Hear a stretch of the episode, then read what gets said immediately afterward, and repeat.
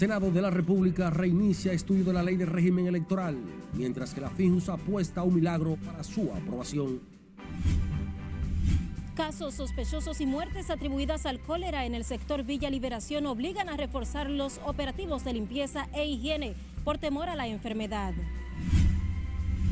Hospitales de la capital registran 11 nuevos casos de cólera, cuatro de estos son niños. Se espera esta semana la llegada de unas 85 mil vacunas para contrarrestar el cólera.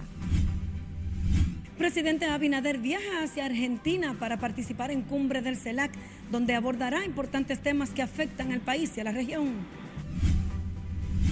Avanzan trabajos del teleférico y monorriel de Santiago, que busca agilizar su entrega prevista para septiembre de este año. Y apresan otro hombre que era perseguido por muerte del general retirado de la Fuerza Aérea Dominicana, Teófilo Pérez Peralta, alias Chulindo, en Dajabón.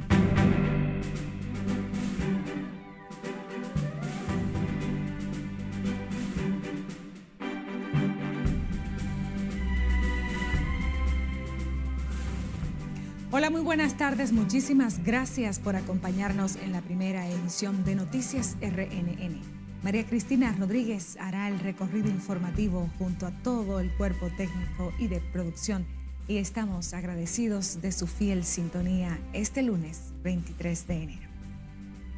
Los hospitales de la provincia Santo Domingo y el Distrito Nacional registran 11 nuevos ingresos por sospecha de cólera. Cuatro de estos son niños, mientras el Ministerio de Salud mantiene confirmados 31 casos de la mortal enfermedad. Siledis Aquino está en directo desde el Hospital Félix María Goico para ampliarnos. Adelante y buenas tardes. Muchísimas gracias, así es. Los casos de cólera siguen en ascenso. Los más recientes ingresos están en este hospital Félix María Goico, así como los infantiles Santo Socorro y Hugo Mendoza. Pero son probables, ninguno es confirmado. De las 11 personas está incluida una nacional haitiana en los nuevos afectados por la peligrosa bacteria de la que hasta el momento las autoridades solo investigan un deceso. Eh, actualmente tenemos aquí siete pacientes, una de nacionalidad haitiana, seis dominicanos en condiciones estables, se le tomó la muestra del coprocultivo a la espera de los resultados. Quizás ya para mañana lo vamos a tener porque se le tomaron eh, el sábado, domingo. Viernes y sábado. ¿De dónde son? Villa Liberación y una sola tenemos de la comunidad de la Victoria. La mayoría de los sospechosos de cólera proceden del sector Villa Liberación en Santo Domingo Este y se agrega la victoria con un nuevo caso. Las autoridades del Servicio Nacional de Salud tienen habilitadas 289 camas para la atención. En el pediátrico tengo dos en Santo Socorro, probable, y dos en el Hugo Mendoza, también probable, pendiente de que se envíen los resultados, pero todos, gracias a Dios, de manera estable. Reiteramos nuevamente a la ciudadanía, a si presentan sintomatología, ya sea cólico, diarrea, vómito, acudir a su centro de salud más cercano, que esto nos va a ayudar a dar una respuesta oportuna. Como parte de las medidas preventivas, las autoridades de salud tienen instalados varios hospitales móviles y en el día de hoy realizaron operativos en paradas de autobuses para regalar kits de higiene. Hoy hemos impartido 3.000 kits en las dos paradas. Están dando kits ahora casa por casa, visitando casa por casa, llevando la prevención del cólera. ¿Y cuántos tienen en plan de entregar? Nosotros tenemos plan de entregar algunos 20.000 o 30.000 kits. Se recomienda a la población mantener la higiene y acudir al médico inmediatamente presente cuadro diarreico. Los casos de cólera iniciaron en el sector La Sursa y se han extendido por más de 10 sectores. Por el momento son los detalles que les tengo. Ahora retorno con ustedes al set de noticias. Preocupante el dato. Gracias, Siledis Aquino. A propósito, las autoridades sanitarias esperan para esta semana unas 85 mil dosis de vacunas contra el cólera para aplicarlas a personas vulnerables de la enfermedad. Las dosis de inmunización fueron adquiridas a través de la Organización Panamericana de la Salud y le fueron otorgadas al país debido a la cercanía con Haití, ya que República Dominicana no tiene una alta insistencia de casos de enfermedad. Hasta el momento, las autoridades sanitarias han confirmado 31 casos de cólera y 11 nuevos pacientes ingresados. Siguiendo con más, el presidente del Colegio Médico advirtió que darán de plazo esta semana al Consejo de la Seguridad Social para lograr acuerdos con las administradoras de riesgos de salud. De lo contrario, agudizarán la lucha. En este sentido, Senencaba recordó que mantienen la suspensión a unas seis ARS, entre estas Mafre y Primera de Humano. Obviamente no podemos estar todo el tiempo sentados discutiendo y discutiendo. Llegará un momento, yo creo que si no nos ponemos de acuerdo en esta semana, ya no es porque uno se estaba, va a estar, esto es una tomadura de pelo. Yo creo que nosotros vamos a dar de plazo hasta esta semana para ponernos de acuerdo. Los médicos volverán hoy a su séptima reunión en el Consejo de la Seguridad Social, donde esperan arribar a los acuerdos que podrán fin a la incertidumbre que viven los 4.7 millones de trabajadores cotizantes en el sistema de seguridad social. Mientras tanto, la Alianza por el Derecho a la Salud pidió este lunes una rápida intervención del gobierno al conflicto entre los prestadores de servicios de salud y las aseguradoras de riesgos de salud, ya que el paro a las aseguradoras afecta a cerca de 4.800.000 personas, equivalentes al 42% de toda la población. El colectivo abogó para que el gobierno se declare como mediador en esta lucha, señalando que de acuerdo con la ley es el árbitro y garante de los derechos de los afiliados al Seguro Familiar de Salud. El derecho que tienen todos los ciudadanos y ciudadanas a recibir la atención adecuada en lo que respecta a su salud. Y eso el Estado como tal es responsable de decidir y resolver ante esa situación. Si existen o no existen las instituciones privadas, hay libre empresa, pero que los recursos que descuentan por obligación no estén sujetos a decisión del negocio. ADESA también pidió al gobierno impulsar las reformas necesarias al sistema de seguridad social, donde se le pongan límites al negocio de la salud, reduciendo los copagos, ampliando la cartera de servicios de los seguros y garantizando servicios eficientes de calidad y oportunos a los afiliados. El gobierno llamó a los médicos y a las ARS a llegar a un acuerdo, a un punto de entendimiento en el conflicto que mantienen por el pago de las cuotas en los servicios, en los servicios y que está perjudicando directamente a la población afiliada. El ministro administrativo de la presidencia, José Ignacio Paliza, abogó por un punto de entendimiento, recordando que la prioridad del gobierno son los ciudadanos. Podemos encontrar las avenidas de encuentro que nos permitan a nosotros eh, no afectar a la ciudadanía en sentido general. El ciudadano debe ser lo primero, el dominicano debe ser lo primero.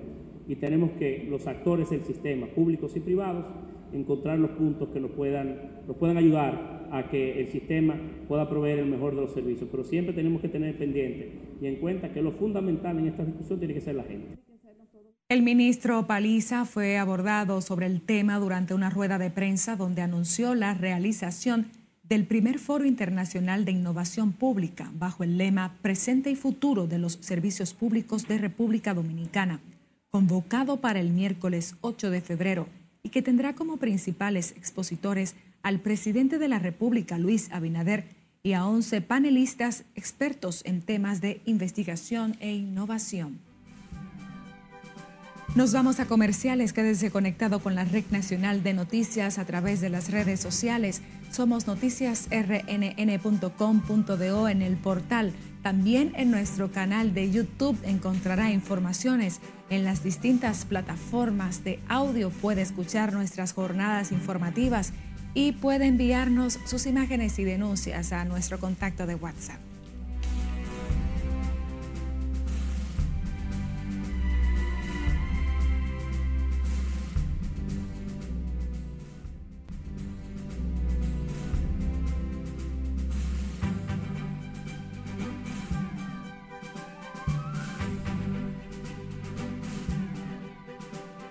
De regreso con más, se abre este lunes en Buenos Aires, Argentina, la séptima cumbre de la CELAC, donde 33 jefes de Estado latinoamericanos y caribeños están invitados al evento, al menos 15 de ellos jefes de Estado o de gobierno, incluido el dominicano Luis Abinader. Cesarina Ravelo nos dice más en el resumen internacional de RNN. La séptima cumbre de la Comunidad de Estados Latinoamericanos y del Caribe que se celebra este martes en Buenos Aires convertirá a Argentina en el epicentro de la actualidad política. La región convulsionada por crisis de diversas índoles, el retorno del brasileño Luis Ignacio Lula da Silva a la primera plana del ruedo político tras ganar ayer Bolsonaro en las elecciones, y la atención mediática enfocada en la presencia anunciada del presidente de Venezuela, Nicolás Maduro. La comunidad venezolana en Argentina, que cuenta con unas 270 mil personas, ha reaccionado indignada incluso con movilizaciones para repudiar la visita. A propósito, el presidente de Brasil, Luis Ignacio Lula da Silva, participó este lunes en una ofrenda floral en el monumento al libertador José de San Martín en Buenos Aires, como parte de su primera visita a Argentina desde que asumió su tercer mandato el primero de enero pasado. El jefe de Estado brasileño, junto a la primera dama Rosángela Janja da Silva, encabezaron la ofrenda en compañía del canciller argentino Santiago Cafiero, quien les recibió a su llegada al aeropuerto Jorge Newbery de Buenos Aires. Casi cuatro meses después de su reaparición en Haití, el número de víctimas del cólera ha aumentado 496 muertes. El país ya ha registrado 25.182 casos sospechosos y 21.407 hospitalizados, 73 de ellos nuevos, mientras que 312 de las 496 muertes se produjeron en instituciones de salud y otras 184 en las comunidades. El sospechoso del tiroteo cerca de Los Ángeles que dejó 10 fallecidos se mató al ser interceptado por la policía. El masivo ataque se produjo intensamente en las celebraciones del Año Nuevo Lunar en un suburbio de Los Ángeles habitado mayoritariamente por residentes de origen asiático. El atacante, identificado como Hu Kan Tran, de 72 años, se mató con su arma dentro de una van de color blanco en un estacionamiento de la localidad de Torrance otro suburbio angelino muy cerca del tiroteo, luego de que las fuerzas policiales lo rodearan. Alrededor de 400 policías irrumpieron con tanquetas y apoyo de fuerzas especiales la universidad ubicada en la capital de Perú sin cumplir los procedimientos legales para las detenciones. El Ministerio Público indicó que se ha dispuesto el inicio de diligencias preliminares por la presunta comisión de delitos contra el patrimonio, usurpación agravada y daños en agravio a la universidad. La Fiscalía de Perú liberó cerca de 200 retenidos tras el operativo en la Universidad San Carlos. En las internacionales, Cesarina Ravelo, RNN. Y tal como informamos en el inicio del bloque de las internacionales, el presidente de la República, Luis Abinader, viajará este lunes a Buenos Aires, Argentina, para participar en la cumbre de jefes de Estado y de Gobierno de la Comunidad de Estados Latinoamericanos. En el conclave, el mandatario abordará temas de interés regional, especialmente de República Dominicana como temas migratorios. Laura Lamar nos amplía en directo desde el Palacio de la Presidencia. Buenas tardes. Gracias, buenas tardes. Nuevamente, el presidente Abinader alzará la voz en nombre de República Dominicana ante un organismo internacional para dar a conocer la visión del gobierno sobre importantes temas que afectan el país y a la región. Y está llamado a no dejar, a dejar que ese espacio sobre todo que tiene incidencias algunos países en temas que a nosotros nos afectan de manera muy particular. En su intervención en la cumbre de la CELAC, cuya apertura oficial del encuentro estará encabezado por el presidente argentino Alberto Fernández, el jefe de Estado dominicano volverá a exponer sobre la preocupación por el tema migratorio y su impacto en la economía y el desarrollo del país, según adelantó este lunes el ministro administrativo de la presidencia, José Ignacio Paliza. Presidente Abinader, eh, conocedor de lo importante que son estos ambientes internacionales, estos conclaves internacionales y que hemos tenido una destacada participación en el transcurso del gobierno del presidente Abinader, pues hará lo propio para hacer escuchar la visión del gobierno dominicano sobre temas que son de importancia regional, pero particularmente para la República Dominicana. Al ofrecer la información en el Palacio Nacional, el ministro Paliza también destacó la importancia de la participación del gobierno dominicano en cumbres internacionales, donde también el mandatario hablará sobre la innovación y el programa Burocracia Cero. Además, que estamos anunciando que para el mes de marzo se celebrará en República Dominicana una cumbre, la cumbre iberoamericana. Nosotros somos eh, los anfitriones y el presidente Abinader ha liderado durante el, transcurso de este proceso eh, ese importante espacio también de conversación. Y es un buen, es un buen, un buen cónclave este de la CELAC para también eh, invitar, atraer, llamar y convocar a los presidentes de, de la región para que nos acompañen a los principios, en el principio, bueno, en el transcurso del mes de marzo. La cumbre de la CELAC, que busca avanzar en el proceso gradual de integración regional para un equilibrio entre la unidad y la diversidad política, económica, social y cultural, integra a los 33 países de la región y estarán presentes mandatarios de 15 naciones. Aunque aún no se tienen los detalles precisos, Paliza informó que el gobernante retornará al país mañana martes. De mi parte es todo retorno. eh, Muchísimas gracias, Lauri Lamar. Seguimos nosotros con otra información y vamos a Santiago, donde avanzan a todo vapor los trabajos tanto del teleférico como del monorriel en la ciudad de Santiago. En el caso del teleférico ya se empieza a colocar los pilotes de las torres. Junior Marte nos cuenta. En el trayecto que va a recorrer el teleférico en Santiago se contemplan colocar unos 23 pilotes. Abarcará 6.5 kilómetros, lo que es aplaudido por residentes de la ciudad corazón. Lo que está haciendo el gobierno es fantásticamente. Y además, después del periférico, después del periférico eh, es un señor que ha estado trabajando en Santiago, mí por mí, eh, no tanto en Santiago, sino en el país. porque realmente eso nos va a despejar el tránsito y va a facilitar a muchos autopistas eh, que sea más factible para la gente y que el tránsito sea más fácil y como más cómodo.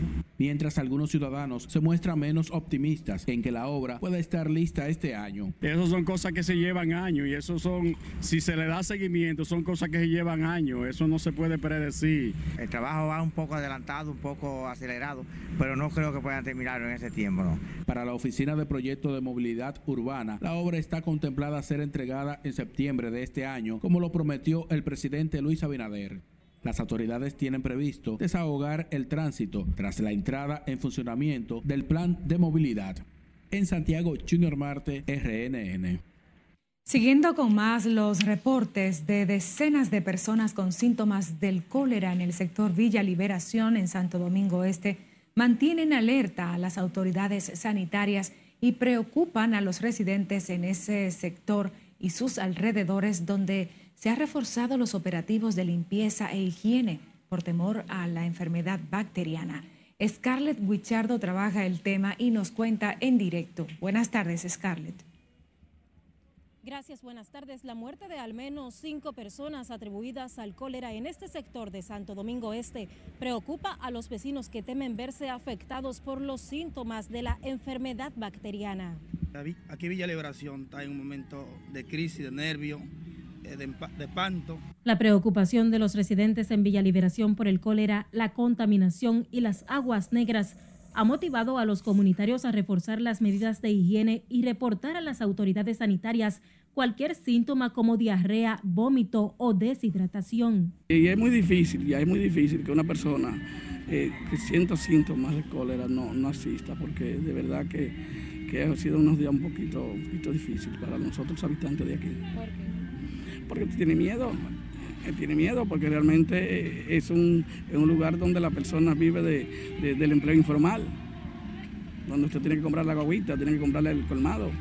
Bueno, es que si no hay una atención rápida, usted sabe que los casos siguen en aumento. Ahora, cuando hay una atención rápida de la autoridad, por ejemplo, si yo bien traído a salud pública, obra pública, la CAS y el ayuntamiento, y, y bien entrado en el estado de emergencia que se declaró en toda la prensa, entonces la solución se viera controlado. Pero... Hay, le digo que hay mucho problema aquí en Villa Liberación, que usted tiene conocimiento que han muerto cuatro o cinco personas del cólera y esa es una enfermedad que anda acabando.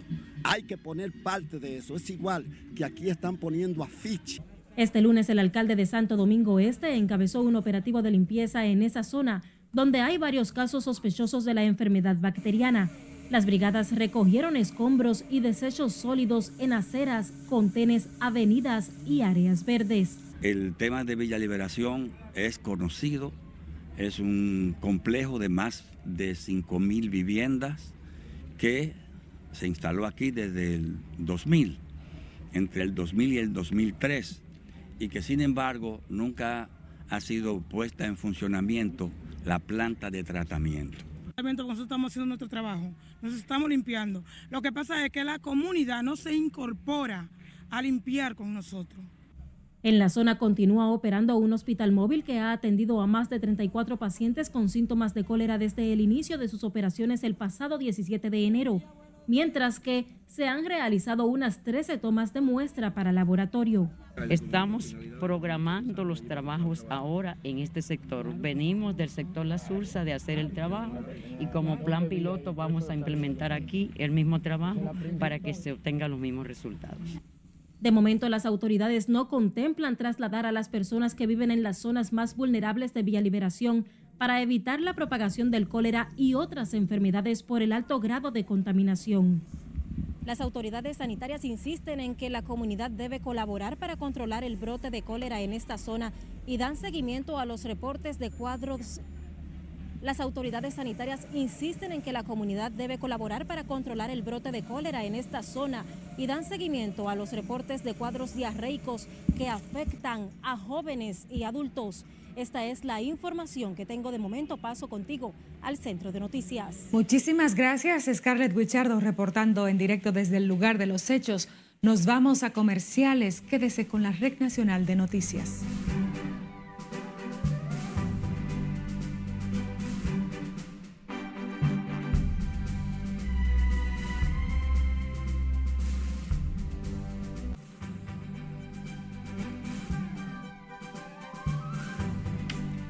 Continuamos con más en la Red Nacional de Noticias. En el Senado de la República reiniciaron este lunes los estudios a la ley de régimen electoral, mientras el vicepresidente ejecutivo de la Fundación Institucionalidad y Justicia, Servio Tulio Castaños, espera que sea un milagro que se produzca para su aprobación.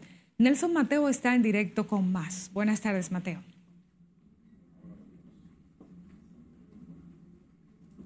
Buenas tardes, tal y como tú afirmas, Servio Tulio Castaños Guzmán, uno de los invitados especiales a esta nueva jornada de trabajo, dijo que no se explica cómo es que en el Congreso Nacional interpretaron que esta ley perime a pesar de la convocatoria extraordinaria hecha por el presidente.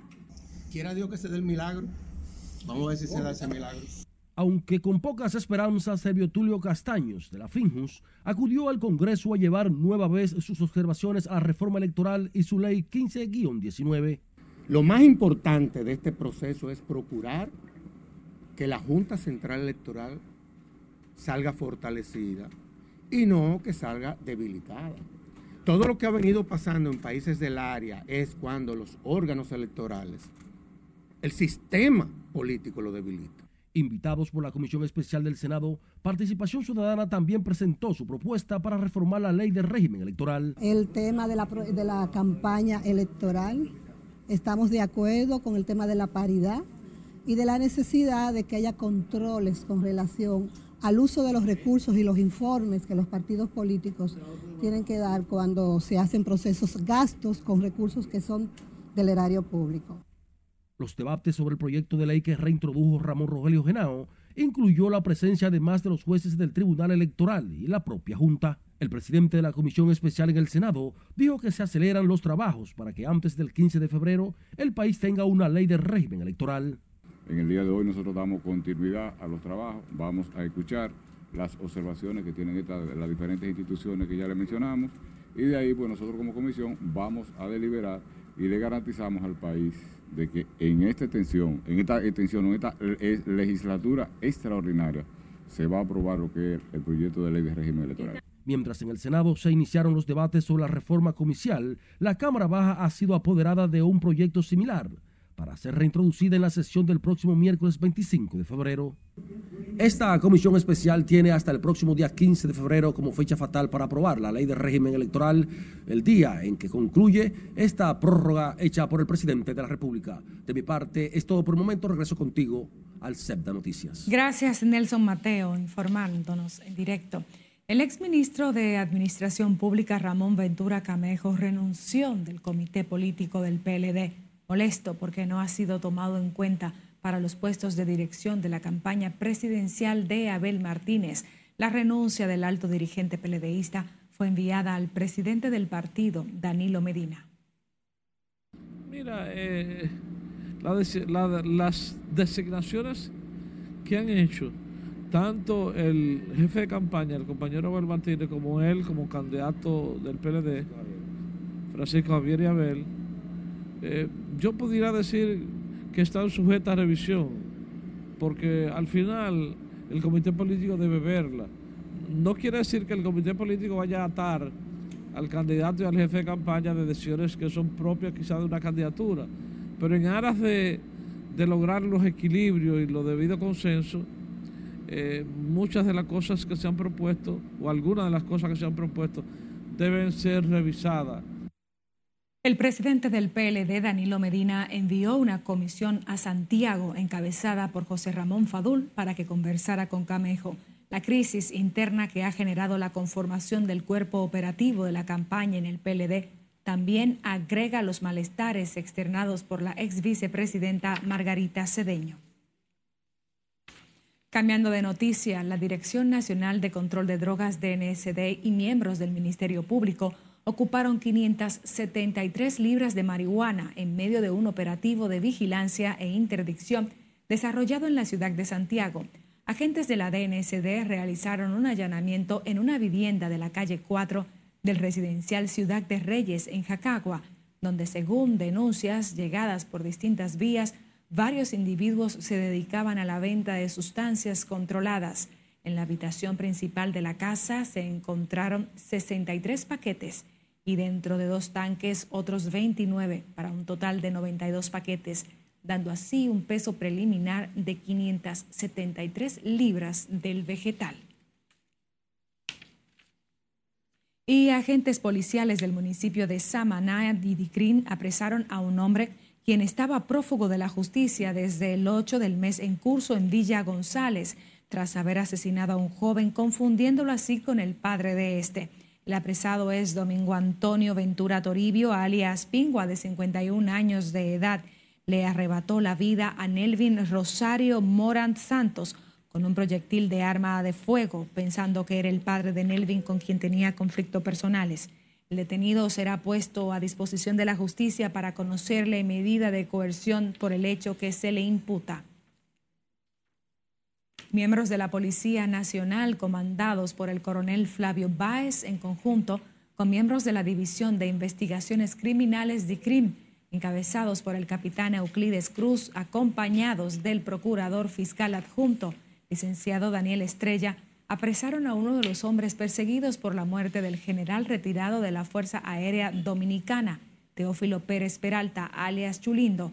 Se trata de Elvis Morel, quien está acusado de participar supuestamente en la muerte del general retirado Teófilo Pérez Peralta, alias Chulindo, ocurrida en medio de una disputa familiar por la propiedad de unos terrenos en la comunidad Patilla. Como resultado de una ardua labor de inteligencia y rastreo, Morel fue apresado en una hacienda ubicada en la comunidad La Piña, perteneciente al Distrito Municipal Santiago de la Cruz de esta provincia.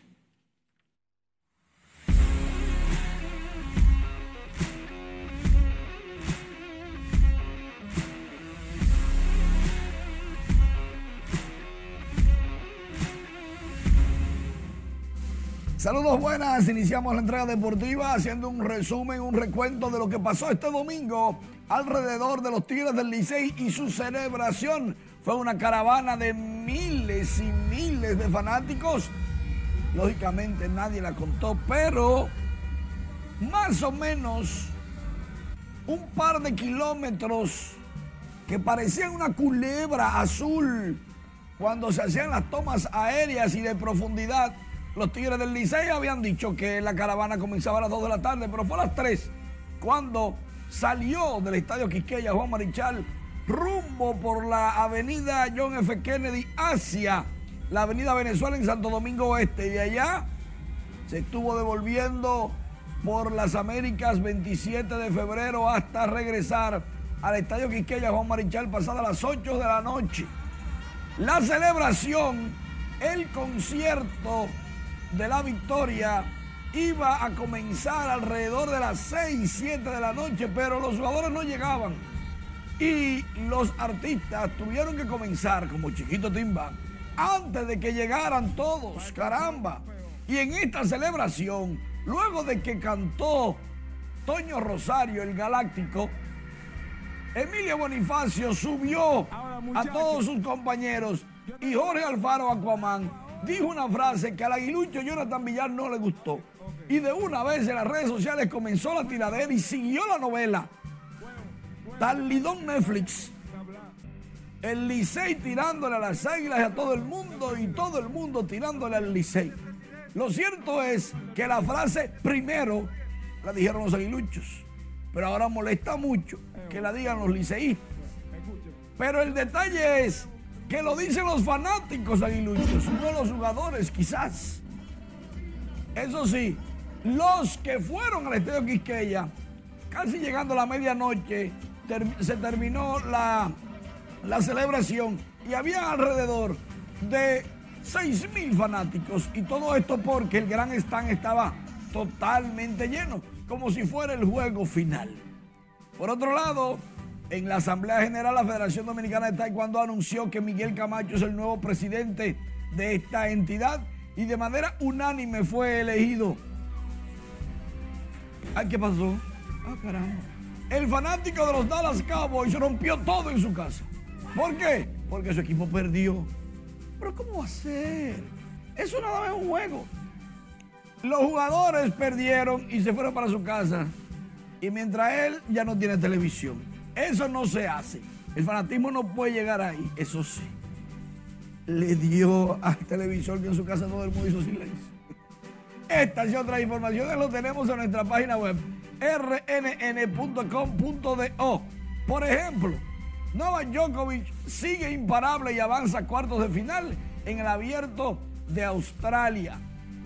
En la NBA, el resumen tiene a los Lakers de LeBron que lograron una remontada luego de estar perdiendo por 25 puntos. Increíble lo que pasó en este partido y los Nets le ganaron a los Warriors de Golden State que son los campeones. Más detalles de la caravana del Licey. Los Cowboys de Dallas perdieron. Joe Burrow y los bengaleses derrotaron a los Buffalo Bills. Esto es en los juegos divisionales de la NFL del fútbol. Cristiano Ronaldo debutó en Arabia Saudita y ganó. Los que van para, para la Serie del Caribe, Cano y Lake comandan. El Licey dice que tiñe de azul toda la capital, pero eso sí, los abridores son, los lanzadores abridores del Licey son César Valdés, Raúl Valdés, Smil Rogers, Steve Moyers, o Steven Moyers y Luis Alberto Bonilla. Esto lo dijo Audo Vicente y todo luce indicar que el equipo va bien, bien representado como siempre, pero República Dominicana pidió, siempre hay un pero, pidió que el roster de 28 jugadores lo subieran a 30, porque para llegar a Venezuela hay que ponerse una vacuna que se llama fiebre amarilla. Y entre eso y la posibilidad del COVID, Dominicana quiere llevar más jugadores. Dicho sea de paso, el Licey hasta invitó a muchísimos jugadores que no van a jugar. Que van a llevar ahí. Cualquier cosa aquí en el país también tenemos esa vacuna. No, se la tienen que poner aquí. Se la aplican. Ah, se la tienen que poner aquí para viajar. Sí, obligatoriamente. La, tenemos. Claro que sí. Y la consumen mucho los venezolanos y los haitianos. Todo el que va a viajar tiene que ponérsela si va para Venezuela. Claro. Nosotros despedimos, Manuel, esta emisión, agradecidos como siempre de la fiel sintonía de ustedes. Feliz tarde, María Cristina Rodríguez estuvo aquí informando junto a todo el equipo.